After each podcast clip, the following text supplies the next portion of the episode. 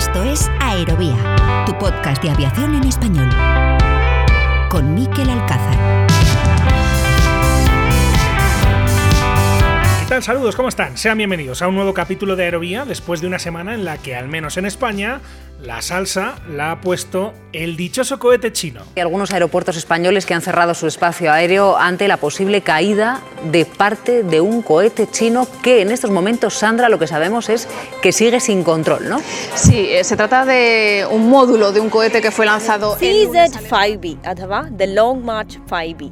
ചൈനയുടെ ഏറ്റവും powerful Fusée rocket chinoise Long March 5B, lancée fin octobre, Retombe dans l'atmosphère terrestre ce vendredi 4 El novembre. cohete chino que amenazaba con caer en España y que provocó el cierre del espacio aéreo del país finalmente ingresó a la Tierra e ha el caído lejos de aquí. Ha caído lejos de aquí después de haber dado dos vueltas a la Tierra desde esta mañana. Ha llegado a alcanzar velocidades de 30.000 kilómetros por hora. Ha pasado dos veces por España, que ha La obligado noticia dio ciertamente el la vuelta al mundo, el cierre temporal de parte del espacio aéreo español debido a la incertidumbre generada por la caída de un módulo de 20 toneladas de un lanzador chino que orbitó la Tierra varias veces sin control hasta estrellarse en el Océano Pacífico. Una reacción precavida que las autoridades chinas calificaron de exagerada y que ya saben no es la primera vez que ocurre y desde luego todo apunta a que tampoco será la última.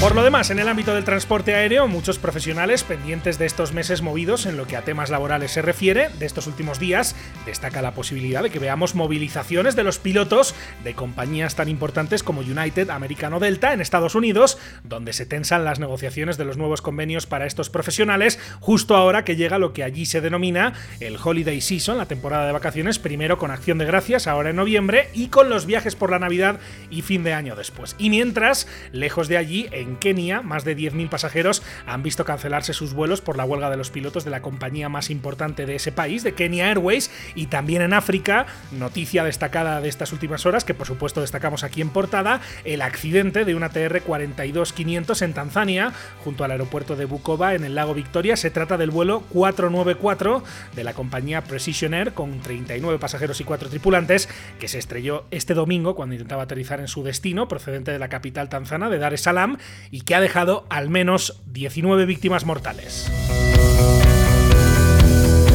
Y hoy en Aerovía hablamos también de un accidente, en este caso por suerte sin víctimas. Este miércoles se cumplen 15 años del accidente del vuelo 6463 de Iberia, que se salió de pista tras aterrizar en el aeropuerto Mariscal Sucre de Quito, en la capital de Ecuador. Enseguida recordamos qué pasó, lo haremos con un periodista especializado que además estuvo ese día contando lo que pasaba en el aeropuerto ecuatoriano. Y en la segunda parte del capítulo conoceremos mejor Hype Aviation, un nuevo agregador de noticias sobre aviación, defensa y espacio, con uno de sus fundadores. Así que, sobre todo esto y más, hablamos a continuación en este capítulo, que es el número 91 de Aerovía. Con la colaboración de hispaviación.es. Aviación, drones y espacio por y para profesionales.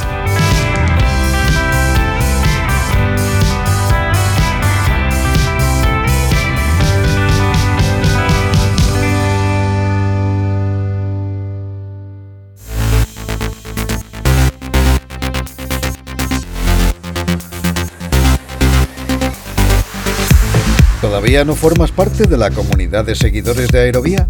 Búscanos en facebook.com barra podcast y síguenos en Twitter en nuestro perfil arroba aerovía podcast. Escuchas Aerovía.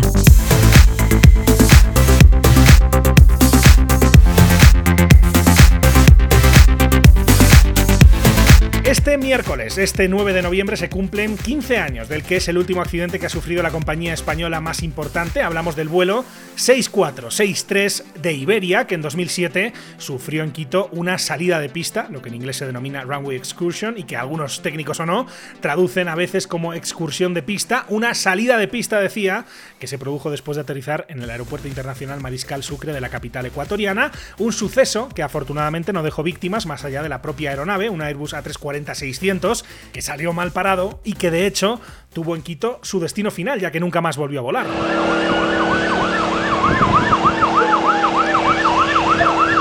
Todo aquello que pudieron captar los vecinos de las zonas aledañas fue un suceso muy grave. El avión se detuvo a solo unos metros de las viviendas situadas junto al aeropuerto, en la zona de seguridad diseñada para frenar a las aeronaves en casos como este. La suerte quiso que no hubiera que lamentar males mayores y pese a lo aparatoso de lo ocurrido, la noticia pasó casi sin pena ni gloria entre los medios de comunicación españoles. No fue así en Ecuador, donde los medios dieron durante días una gran cobertura a lo sucedido. Un avión de la compañía aérea Iberia sufrió un percance en el aeropuerto de Quito al momento del aterrizaje. La aeronave proveniente de España, un Airbus 340-600, que cubría la ruta Madrid-Quito-Guayaquil-Madrid, vuelo 64-63, se salió de la pista en la parte norte del Mariscal Sucre, cuando el momento del aterrizaje estalló dos llantas del tren de aterrizaje ocasionando que la misma vaya a parar en la zona de seguridad ubicada en las calles Gualaquiza y Avenida del Maestro, al norte del aeropuerto, donde fue atendida de emergencia por el Poco más de las 17 horas y la torre de control del aeropuerto Mariscal Sucre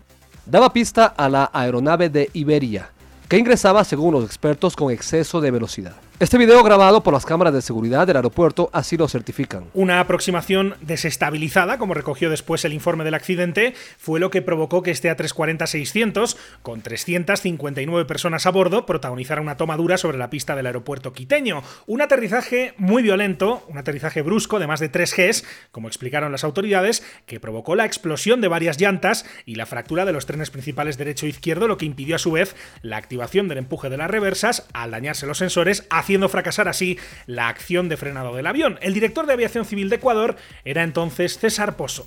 Aparentemente el piloto pues eh, entró eh, a mayor velocidad y topó ruedas después del tercer tercio de la pista, deteniendo pues la, el frenado en la zona blanda, en la zona de stop, de seguridad.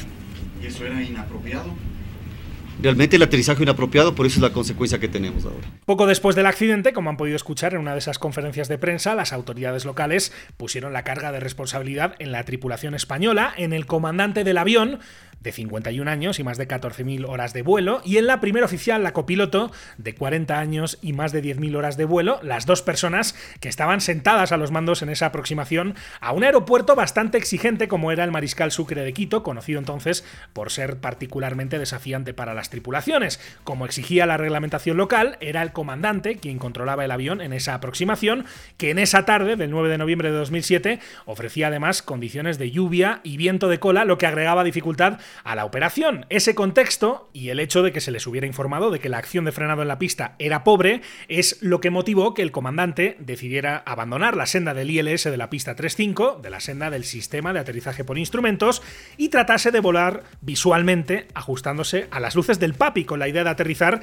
en los primeros metros de la pista a sabiendas de que el margen para detener el avión con seguridad iba a ser exiguo en esas condiciones. Con lo que no contaba la tripulación al hacer ese cálculo es que precisamente por ese esfuerzo de descender de manera precipitada, el avión se iba a desestabilizar, aumentando su velocidad de descenso e impactando finalmente de manera violenta sobre la pista. Todo esto lo recoge el informe del accidente, publicado por la Junta Investigadora de Accidentes de Ecuador, con la participación de representantes de España, como Estado de la empresa explotadora, y de Francia, en este caso por ser el país del fabricante del avión. En su informe final, la Junta estimó, y leo textualmente, que la causa probable de este suceso fue la decisión de la tripulación de iniciar y realizar la aproximación al aeropuerto de Quito con los datos conocidos del estado de la pista, las condiciones meteorológicas y el peso del avión, y de no frustrar la aproximación forzando la captura de la senda del Papi más allá de los parámetros de estabilización.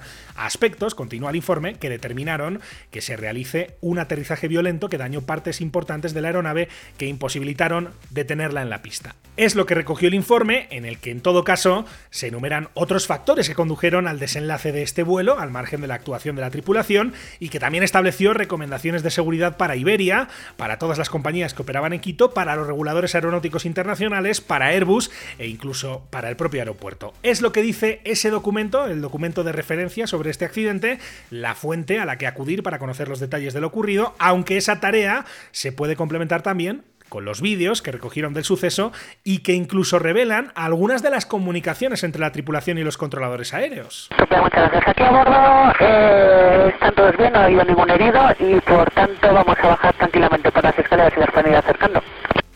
6464, vamos a con personal en tierra para poder verificar si es posible ingresar. La resaca de este accidente fue sin duda dura para los pasajeros y tripulantes, por supuesto, también para la compañía aérea, que estuvo en el centro de las críticas iniciales, tanto de las autoridades como de los medios locales. No podrán ser un argumento de la compañía Iberia que suele argumentar especialmente en contra de los usuarios cualquier tipo de cosas para no pagar absolutamente nada? No, eh, yo lo que he encontrado de las autoridades españolas es, buena voluntad. Mire, eh, yo he sido muy crítico de la manera como trataron a los pasajeros en Pero ustedes han tenido de la manera irresponsable e inhumana con la que actuó Iberia al tenernos cuatro horas encerrados en una sala los pasajeros que veníamos para Guayaquil, sin, privándonos de, de los derechos de pasar inmigración, sin absolutamente nada que comer, la gente comenzó a desmayarse, no aparecía De la misma forma, resaca dura para el propio aeropuerto, ya que ese A340-600 accidentado, el Eco Charlie Juliet Oscar Hotel, estuvo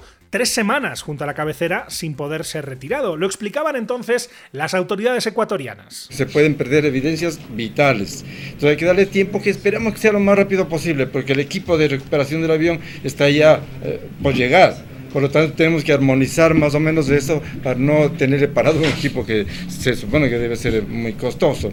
Eh, una vez liberado eso, viene la segunda gran fase que es la del análisis. El análisis incluye una, eh, una, un procesamiento de los datos que se han recuperado para saber qué pasó. Un colchón neumático ya está en el, en el país. La Junta dará la autorización para ingresar al área a ese equipo una vez que ellos hayan concluido su investigación.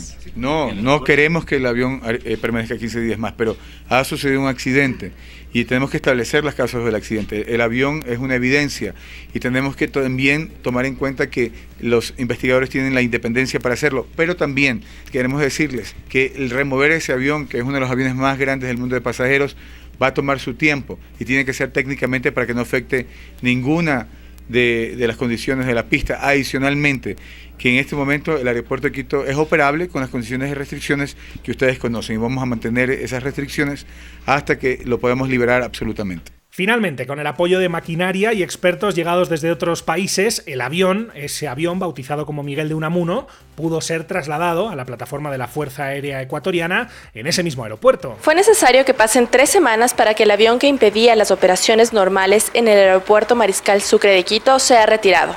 La aeronave proveniente de España un Airbus 340-600 de la compañía Iberia sufrió un percance el 9 de noviembre. Todo aquello lo vivió de cerca nuestro siguiente invitado. Nos marchamos hasta Quito, nos marchamos hasta Ecuador para saludar a Nicolás Larenas, que es periodista, colaborador de medios especializados en el sector aéreo.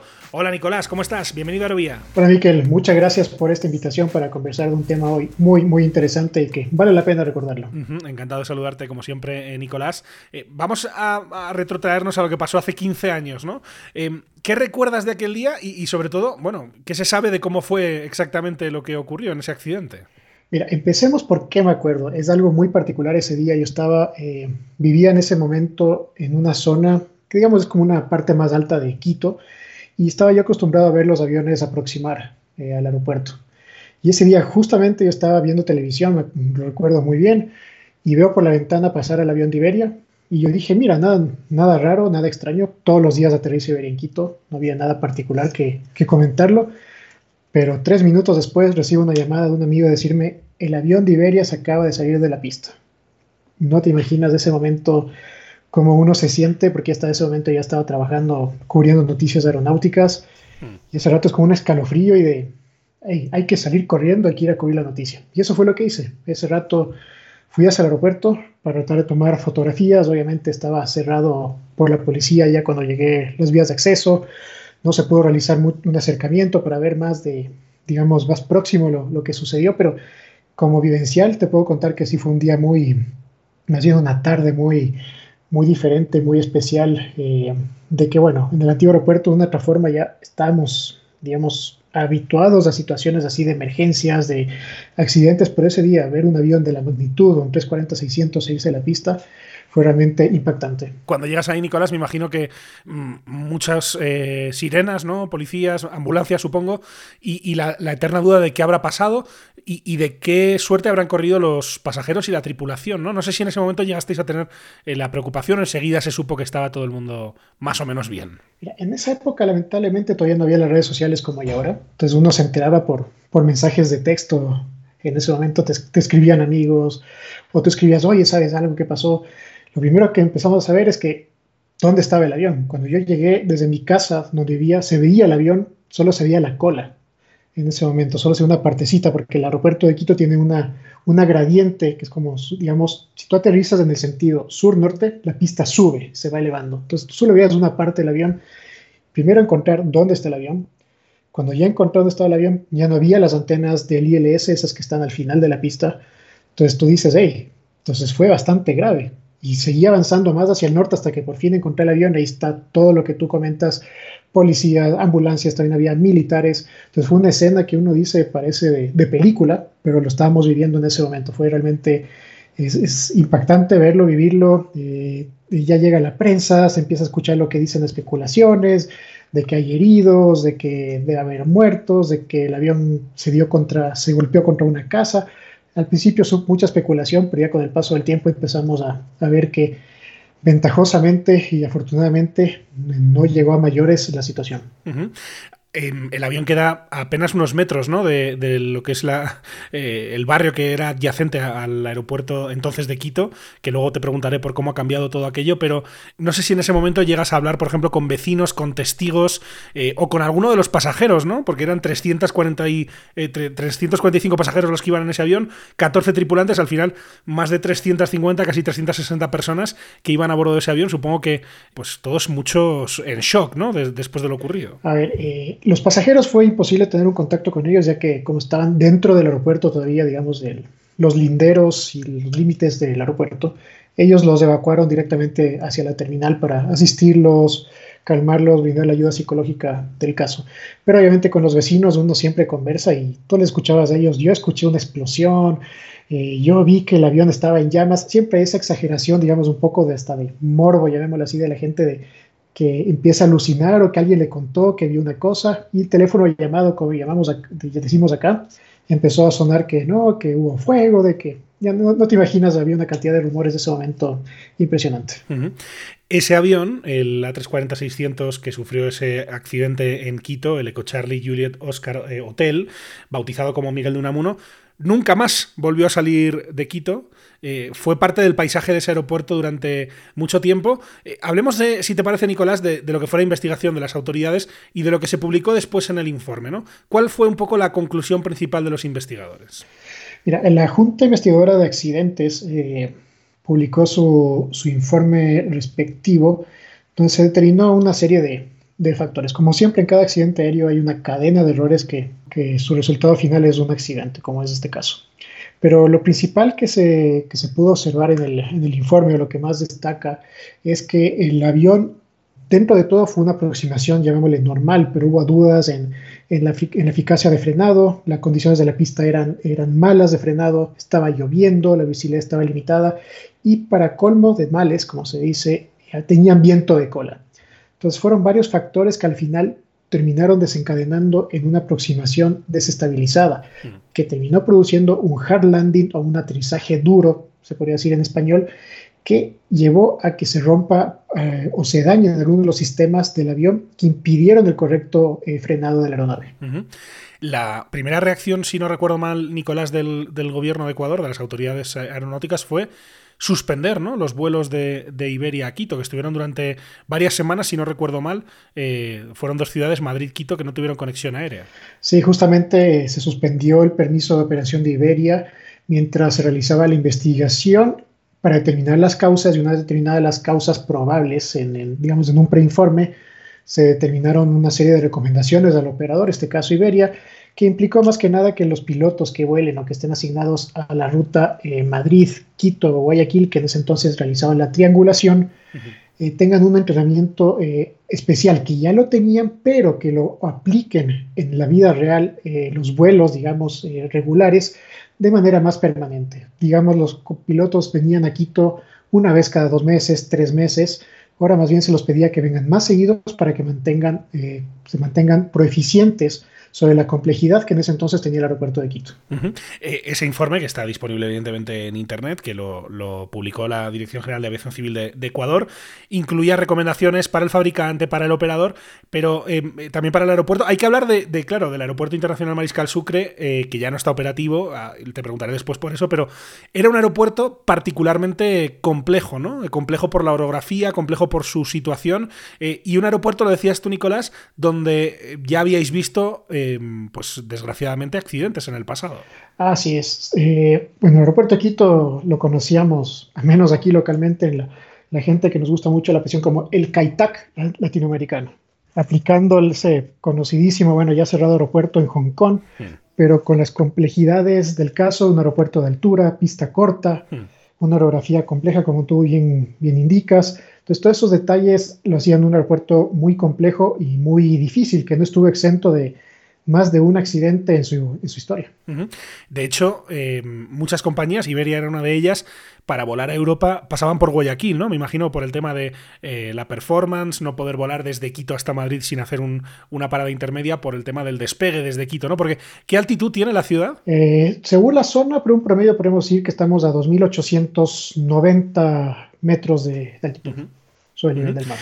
Nicolás, ¿qué, huellas dirías que dejó lo, sucedido? ¿Qué fue lo que cambió? Em, eh, si es que cambió algo. Y, por ejemplo, ese avión que hemos eh, comentado, que se quedó después en Quito, que fue desguazado allí en Quito, ¿no? El A340-600, ese Miguel de Unamuno, eh, que formó parte durante meses, durante más de año, si no recuerdo mal, corrígeme si me equivoco, Nicolás, formó parte del paisaje del aeropuerto. Sí, estamos habituados a verlo ahí. De hecho, pude verlo en varias oportunidades, su proceso de deshuese cuando empezaron a cortarlos. Y de hecho, como anécdota para quienes nos escuchan, yo tengo asientos de ese avión en mi casa. sí. sí, en un momento determinado se permitió la venta de, algunos artículos de, de, esa, aeronave y fueron los asientos que se vendieron. Tengo algunos y varias personas aquí en Quito, igual del tema aeronáutico, cuentan con asientos como decorativos del avión del Unamuno en su casa. Algo curioso, de hecho, Nicolás, eh, lo recordarás bien, ¿no? Que también es algo habitual y, generalmente desconocido en el sector, fuera del sector, mejor dicho, eh, que es que le, pintaron, eh, le pusieron pintura blanca al logo para borrarlo, ¿no? Eso ocurrió muy poco después del, accidente. Claro, y eso es bastante, algo bastante habitual cuando hay un accidente aéreo. Lo, lo primero que se hace es tapar lo que más se pueda la imagen corporativa de la aeronave para para evitar, bueno, la gente ya sabe que no hay ningún secreto, pero dentro de lo posible la, la, aerolínea trata de minimizar el efecto negativo publicitario que da tener un avión accidentado, lo, lo tapan de blanco, tratan de cubrirlo con, con, algunos, con algunas telas, cosas así, pero es algo que, que se logra muy, que, es algo muy común, digamos, en la industria.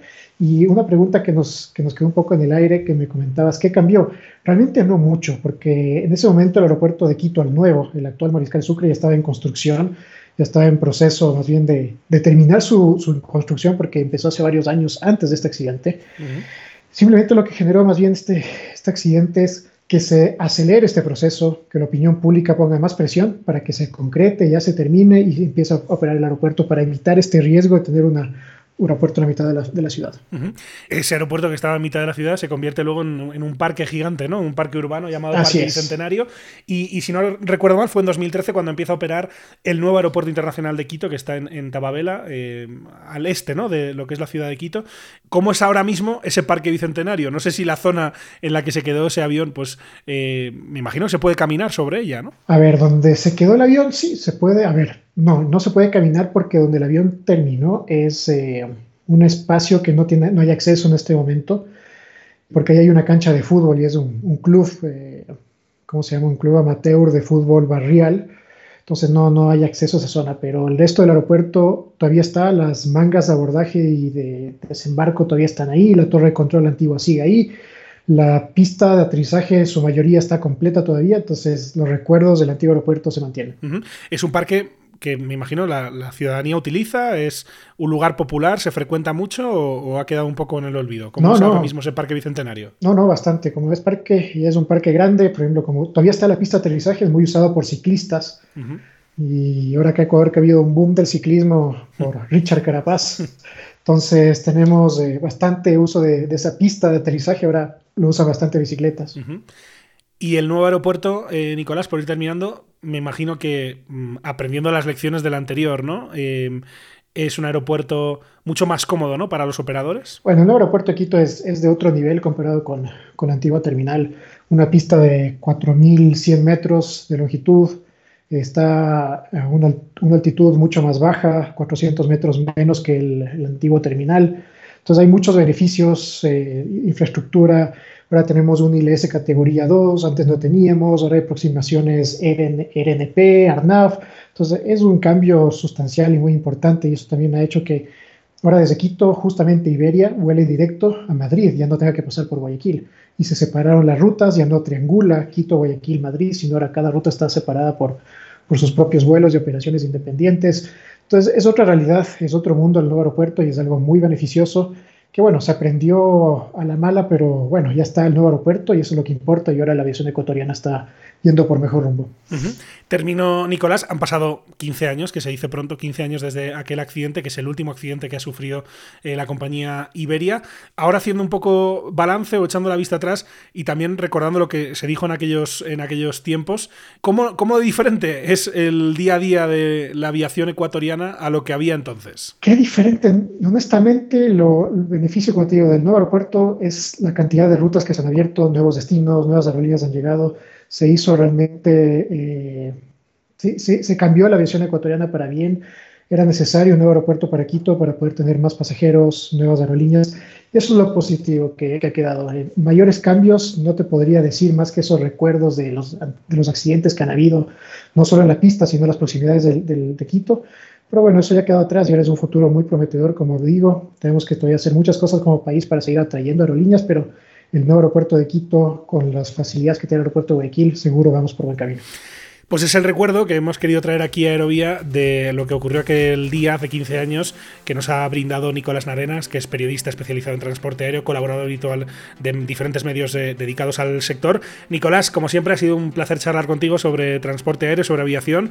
Ojalá lo hagamos eh, pronto más adelante y sobre noticias más positivas también. Un abrazo grande. Gracias, Miguel, a todos y un gusto, como siempre, conversar con ustedes.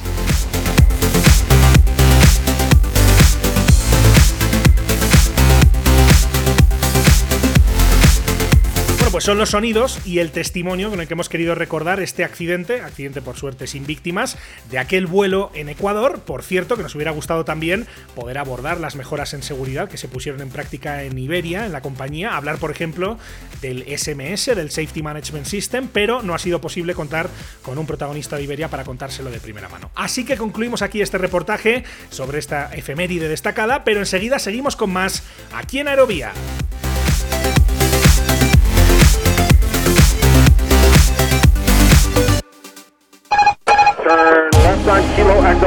Cada lunes, un nuevo capítulo de Aerovía llega a tu plataforma favorita. Cada semana, el mejor espacio de análisis e información sobre el sector del transporte aéreo llega a tus oídos.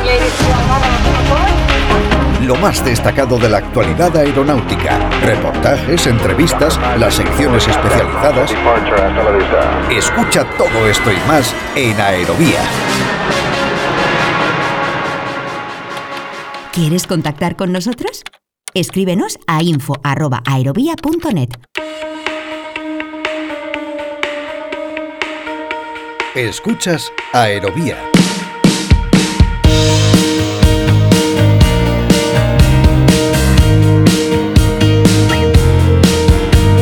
Vamos ahora con otro asunto de interés relacionado con el sector aéreo y que va a resultarle francamente útil e interesante a todos aquellos de nuestros oyentes que desean estar enteradísimos de todo lo que está sucediendo en el mundo, en el sector del transporte aéreo. Hablamos de Hype Aviation, un proyecto que echó a andar hace apenas unos meses en la costa oeste de Estados Unidos, un agregador especializado de noticias que vamos a conocer mejor de la mano de uno de sus fundadores, de Isaac Alexander, que además es su jefe de contenidos. Nos vamos hasta Seattle para saludarle ya. Hola Isaac, ¿cómo estás? Bienvenido a Aerovía. Welcome to our podcast again. Oh, it is an absolute pleasure to be with you again. Es un Miguel. auténtico placer estar contigo de nuevo, Miquel. Muchas gracias por tu tiempo, Isaac. Siempre un placer charlar contigo.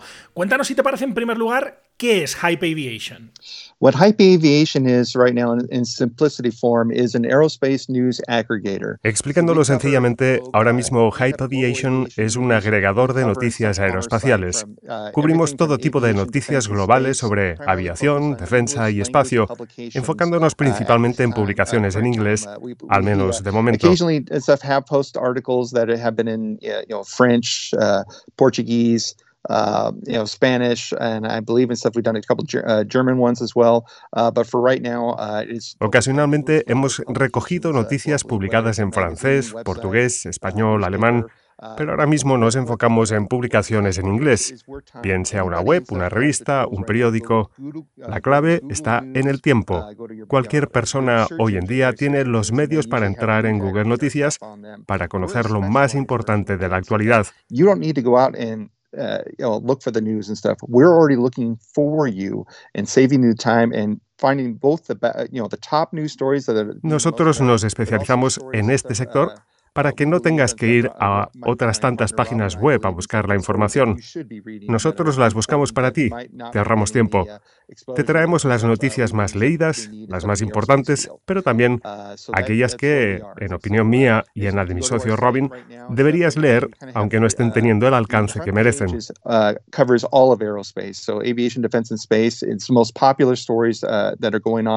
Uh, uh. Si visitas ahora nuestra web, la portada cubre todos los temas aeroespaciales, las noticias más populares del momento. Y después tienes tres subsecciones, aviación, defensa y espacio, donde están las noticias más relevantes en estos respectivos campos. Well. Ujú. Hablamos de un agregador de noticias, de una página que recopila todo lo que se está escribiendo sobre el sector en los principales medios, pero no solo se trata de recopilar Isaac, sino también algo que hacéis que es importante es que ordenáis todo, ¿no? Le dais un sentido lógico a lo que está ocurriendo y a lo que está publicado en las diferentes eh, fuentes, ¿no? Que utilizáis. Right. Yes, and I kind of want to explain to to you and stuff. So we don't have. We're not. Uh, we are not a publisher. Uh, what we are doing is collecting, you know, the headlines. Sí, correcto, te lo explico. Nosotros no publicamos las noticias. Lo que nosotros hacemos es recopilar los titulares de distintos medios en todo el mundo, que puedo agrupar en tres categorías. Your Financial Times, your Economic Times, uh, Reuters, Bloomberg. Primero, la prensa económica, el Wall Street Journal, Financial Times, Economic Times, Reuters, Bloomberg. Así tenemos la perspectiva económica del sector. Uh, uh, uh, Segundo, tienes la prensa especializada, como uh, Aviation Week, one Global, Australian uh, Aviation. Así tenemos las noticias de la prensa especializada de los distintos are campos del sector. Uh, uh, uh, like uh, here in the United States, uh, NBC, ABC, CBS Y News, después Canada, tienes los medios masivos de radio y televisión, como aquí en Estados Unidos ABC, NBC, CBS, o en Canadá la CBC o la BBC británica, medios que cubren el sector desde una perspectiva generalista. Uh,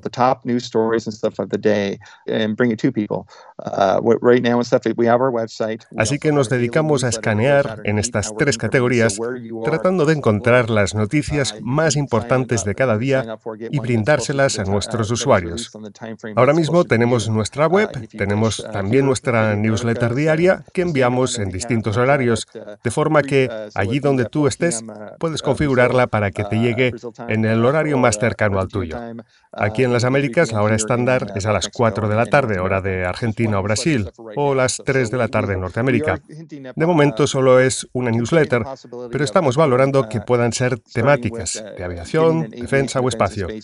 Pero por el momento nos estamos enfocando en hacer crecer nuestro producto insignia, que en este caso sería la newsletter principal, y ya iremos incorporando otras newsletters más adelante. main newsletter and then possibly go into uh, you know more newsletters down the road. Ujú. Ya nos has hablado sobre la newsletter, que es uno de los servicios que ofrecéis. Otro, eh, otro de estos servicios es el calendario de eventos, una herramienta que pone a disposición de cualquier usuario de una manera asequible y sencilla, ¿no? Algo que de algún modo es complejo, es difícil, como es la lista de todos los eventos que hay previstos en el sector en los próximos años. Cuéntanos más sobre esto que ofrecéis desde Hype Aviation. Yeah, so the, events calendar. Uh, well, uh, I think the word you were probably going for is comprehensive. Yeah, our events calendar Sí, el calendario de eventos. Creo que la palabra que probablemente estabas buscando es exhaustivo. Sí, nuestro calendario de eventos contiene todos los eventos presenciales o virtuales.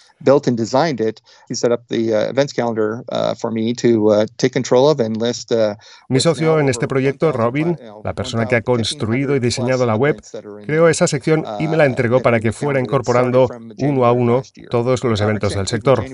Ahora mismo tenemos más de 1.500 eventos en la lista, empezando por los de enero de este año 2022. Tenemos eventos ya incluidos hasta 2027. Llegamos hasta tan lejos. El último es el de la Asociación Europea de Aviación Ejecutiva, que ya tiene en su calendario prevista la celebración de un evento en 2027. Es la fecha más lejana que abarcamos. Lo bueno de esta herramienta es que tienes la capacidad de hacer búsquedas muy sencillas.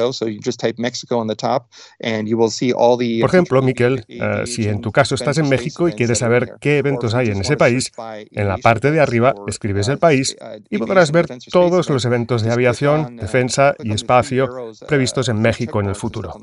También puedes buscarlos por categoría, si por ejemplo quieres ver únicamente los eventos relacionados con temas espaciales.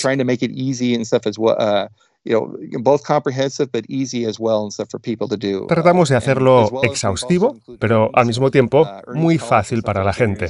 Incluso hemos añadido los anuncios de ganancias de 239 empresas que cotizan en distintas bolsas de todo el mundo, aunque ahora mismo solo estamos mostrando los datos de aquellas que cotizan en el New York Stock Exchange o en el Nasdaq.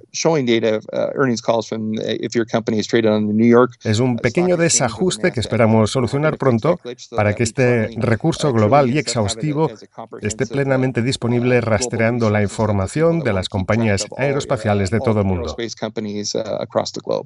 Ya has hablado, Isaac, de la web, ¿no? donde tienes las noticias eh, de lo que está sucediendo, también de la newsletter que ofrecéis, la página de eventos, todo eso lleva ya operativo algunos meses. Lo más reciente, la última novedad, es una sección que habéis publicado eh, con estadísticas. ¿no? Eh, ¿Qué es lo que buscáis con ella, Isaac? Um, right now and stuff, we, we think it's useful and stuff for the publishers as well. Uh, let's start with the publishers and stuff right now. Uh, so, so you see the stats page and a list, uh, basically the list of the top Esto pensamos que es útil para muchos, por ejemplo, para los editores de noticias.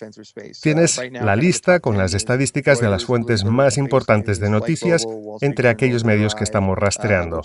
Ahora mismo el top 10 lo conforman Reuters, Bloomberg, SpaceNews.com, Fly Global, Wall Street Journal, The Drive, Aviation Week, Breaking Defense, CNBC y Space.com.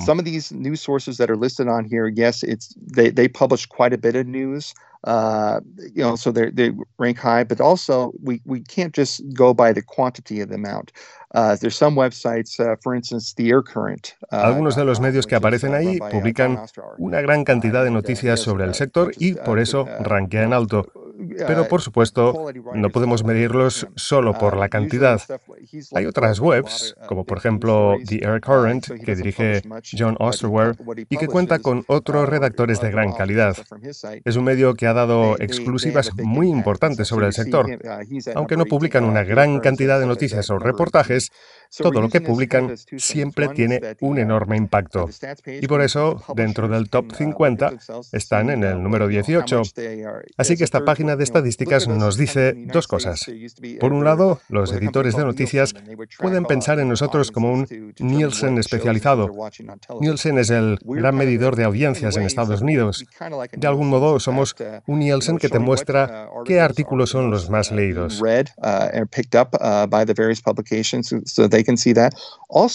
Your advertisers. They want to see you know you have your Boeing or Airbus uh, or Embraer you know maybe they want to see and stuff. What ads y en segundo lugar los anunciantes. si eres Boeing uh, Airbus o Embraer y estás uh, invirtiendo publicidad en distintos medios quizá te interesa una valoración sobre qué medios están logrando un impacto mayor uh, en esa misma página también tienes a los autores, lo que plantea una especie de competición entre los distintos periodistas. Si eres una empresa y quieres saber qué periodistas aeroespaciales o de defensa son más influyentes en el momento, ahí puedes ver a quién hablarle sobre tu producto o servicio.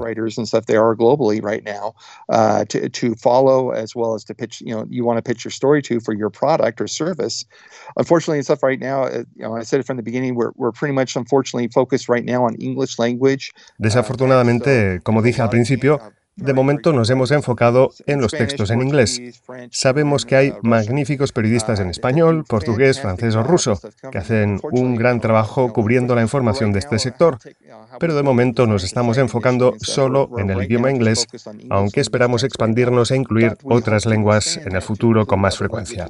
Pero ahora mismo tenemos una limitación y es que somos solo dos personas al frente de este proyecto. Robin, que programó y diseñó la web, y yo mismo, que estoy a cargo del contenido editorial, tanto de las noticias enlazadas como del mantenimiento del calendario de eventos.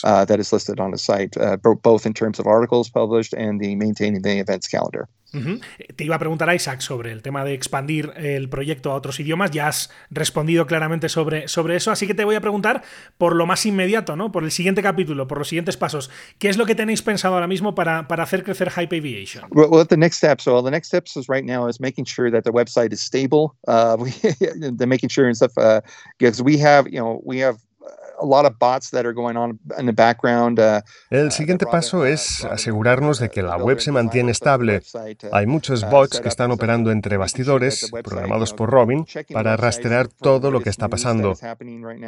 Uh, so we're basically refining the website. Um, uh, we're still missing sources right now, um, for good or for bad. You know, North America is the largest aerospace market. Y ahora mismo uh, estamos centrados en refinar la página web. Todavía nos falta incorporar algunas fuentes de noticias más. En la actualidad, para bien o para mal, Norteamérica es el principal mercado aeroespacial. Y en mi caso, estando además en Seattle, debo decir, siendo objetivo, que la web ahora mismo está demasiado centrada en Norteamérica y eso que dedico un montón de tiempo a agregar noticias de otros países. Están pasando muchas cosas en el sector en todo el mundo, por encima y por debajo de la atmósfera. Así que estamos intentando encontrar tantas fuentes como sea posible y hacer un mejor trabajo cubriéndolas. Por supuesto que estamos trabajando en incorporar algunas mejoras a la web y mientras tanto, todo aquel que nos visite, si encuentra útil nuestra propuesta, lo mejor para ayudarnos es que comparta nuestra página.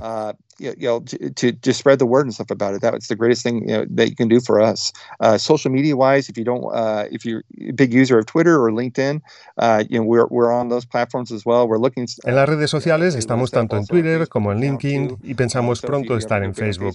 Pero lo principal es nuestra web que os invitamos a visitar.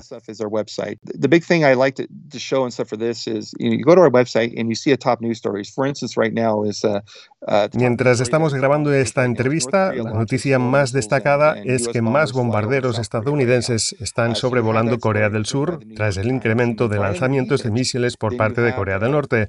Una noticia destacada en el New York Times, pero debajo de ella puedes ver cómo otros medios también están cubriendo esta noticia, como The Associated Press, Bloomberg, Al Jazeera, The Washington Post, Yomiuri Japan, y todas juntas las puedes ver desde el mismo lugar. No necesitas visitar más sitios. Así que esperamos que Hype Aviation sea el primer lugar al que la gente se dirija, refrescando el navegador varias veces durante el día para tener la información más actualizada de lo que está sucediendo en todo el mundo de la aviación, defensa y espacio.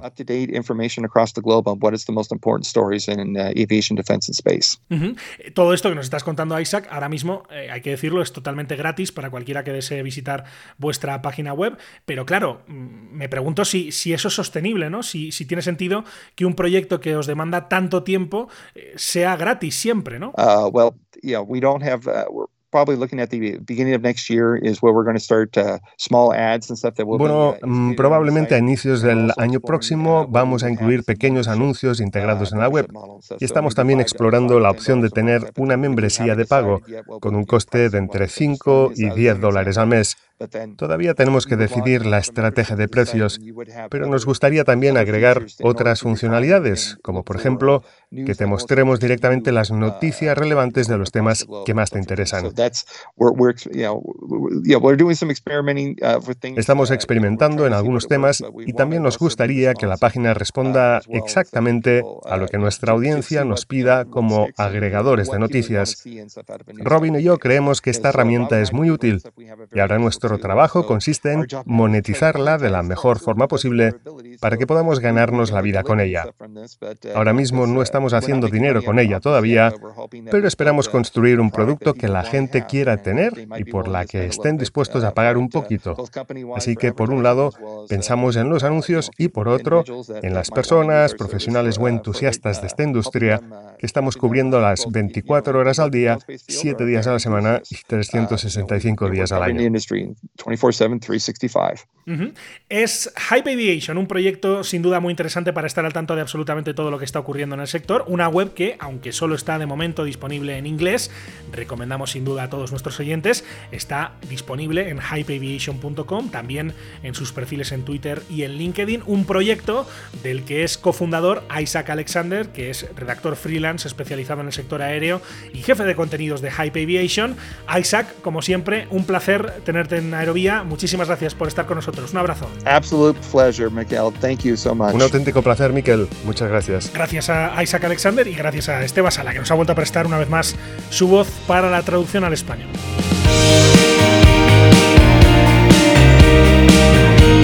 Así llegamos al final de este capítulo en Aerovía. El próximo lunes nos encontramos puntualmente de nuevo con todos ustedes. Mientras tanto, recuerden que pueden encontrarnos en hispaviación.es, en www.aerovía.net, así como en facebook.com barra aerovía podcast, en los perfiles en las redes sociales de Hispaviación y también estamos en Twitter, no lo olviden, en nuestro perfil Aerovía Podcast.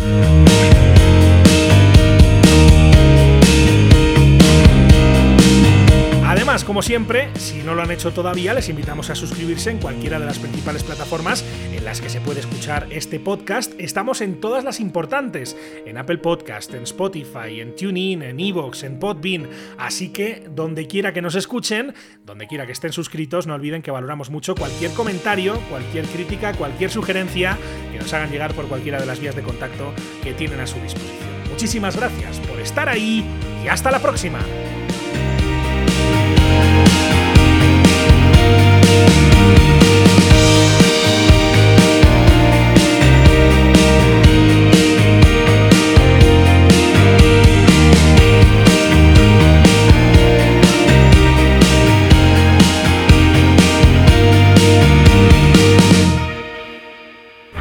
clear for takeoff, runway 36 Aviación civil, aviación militar, aviación general y deportiva, drones, espacio. ¿Quieres estar al tanto de lo que ocurre en el sector? No olvides seguirnos en tu plataforma favorita.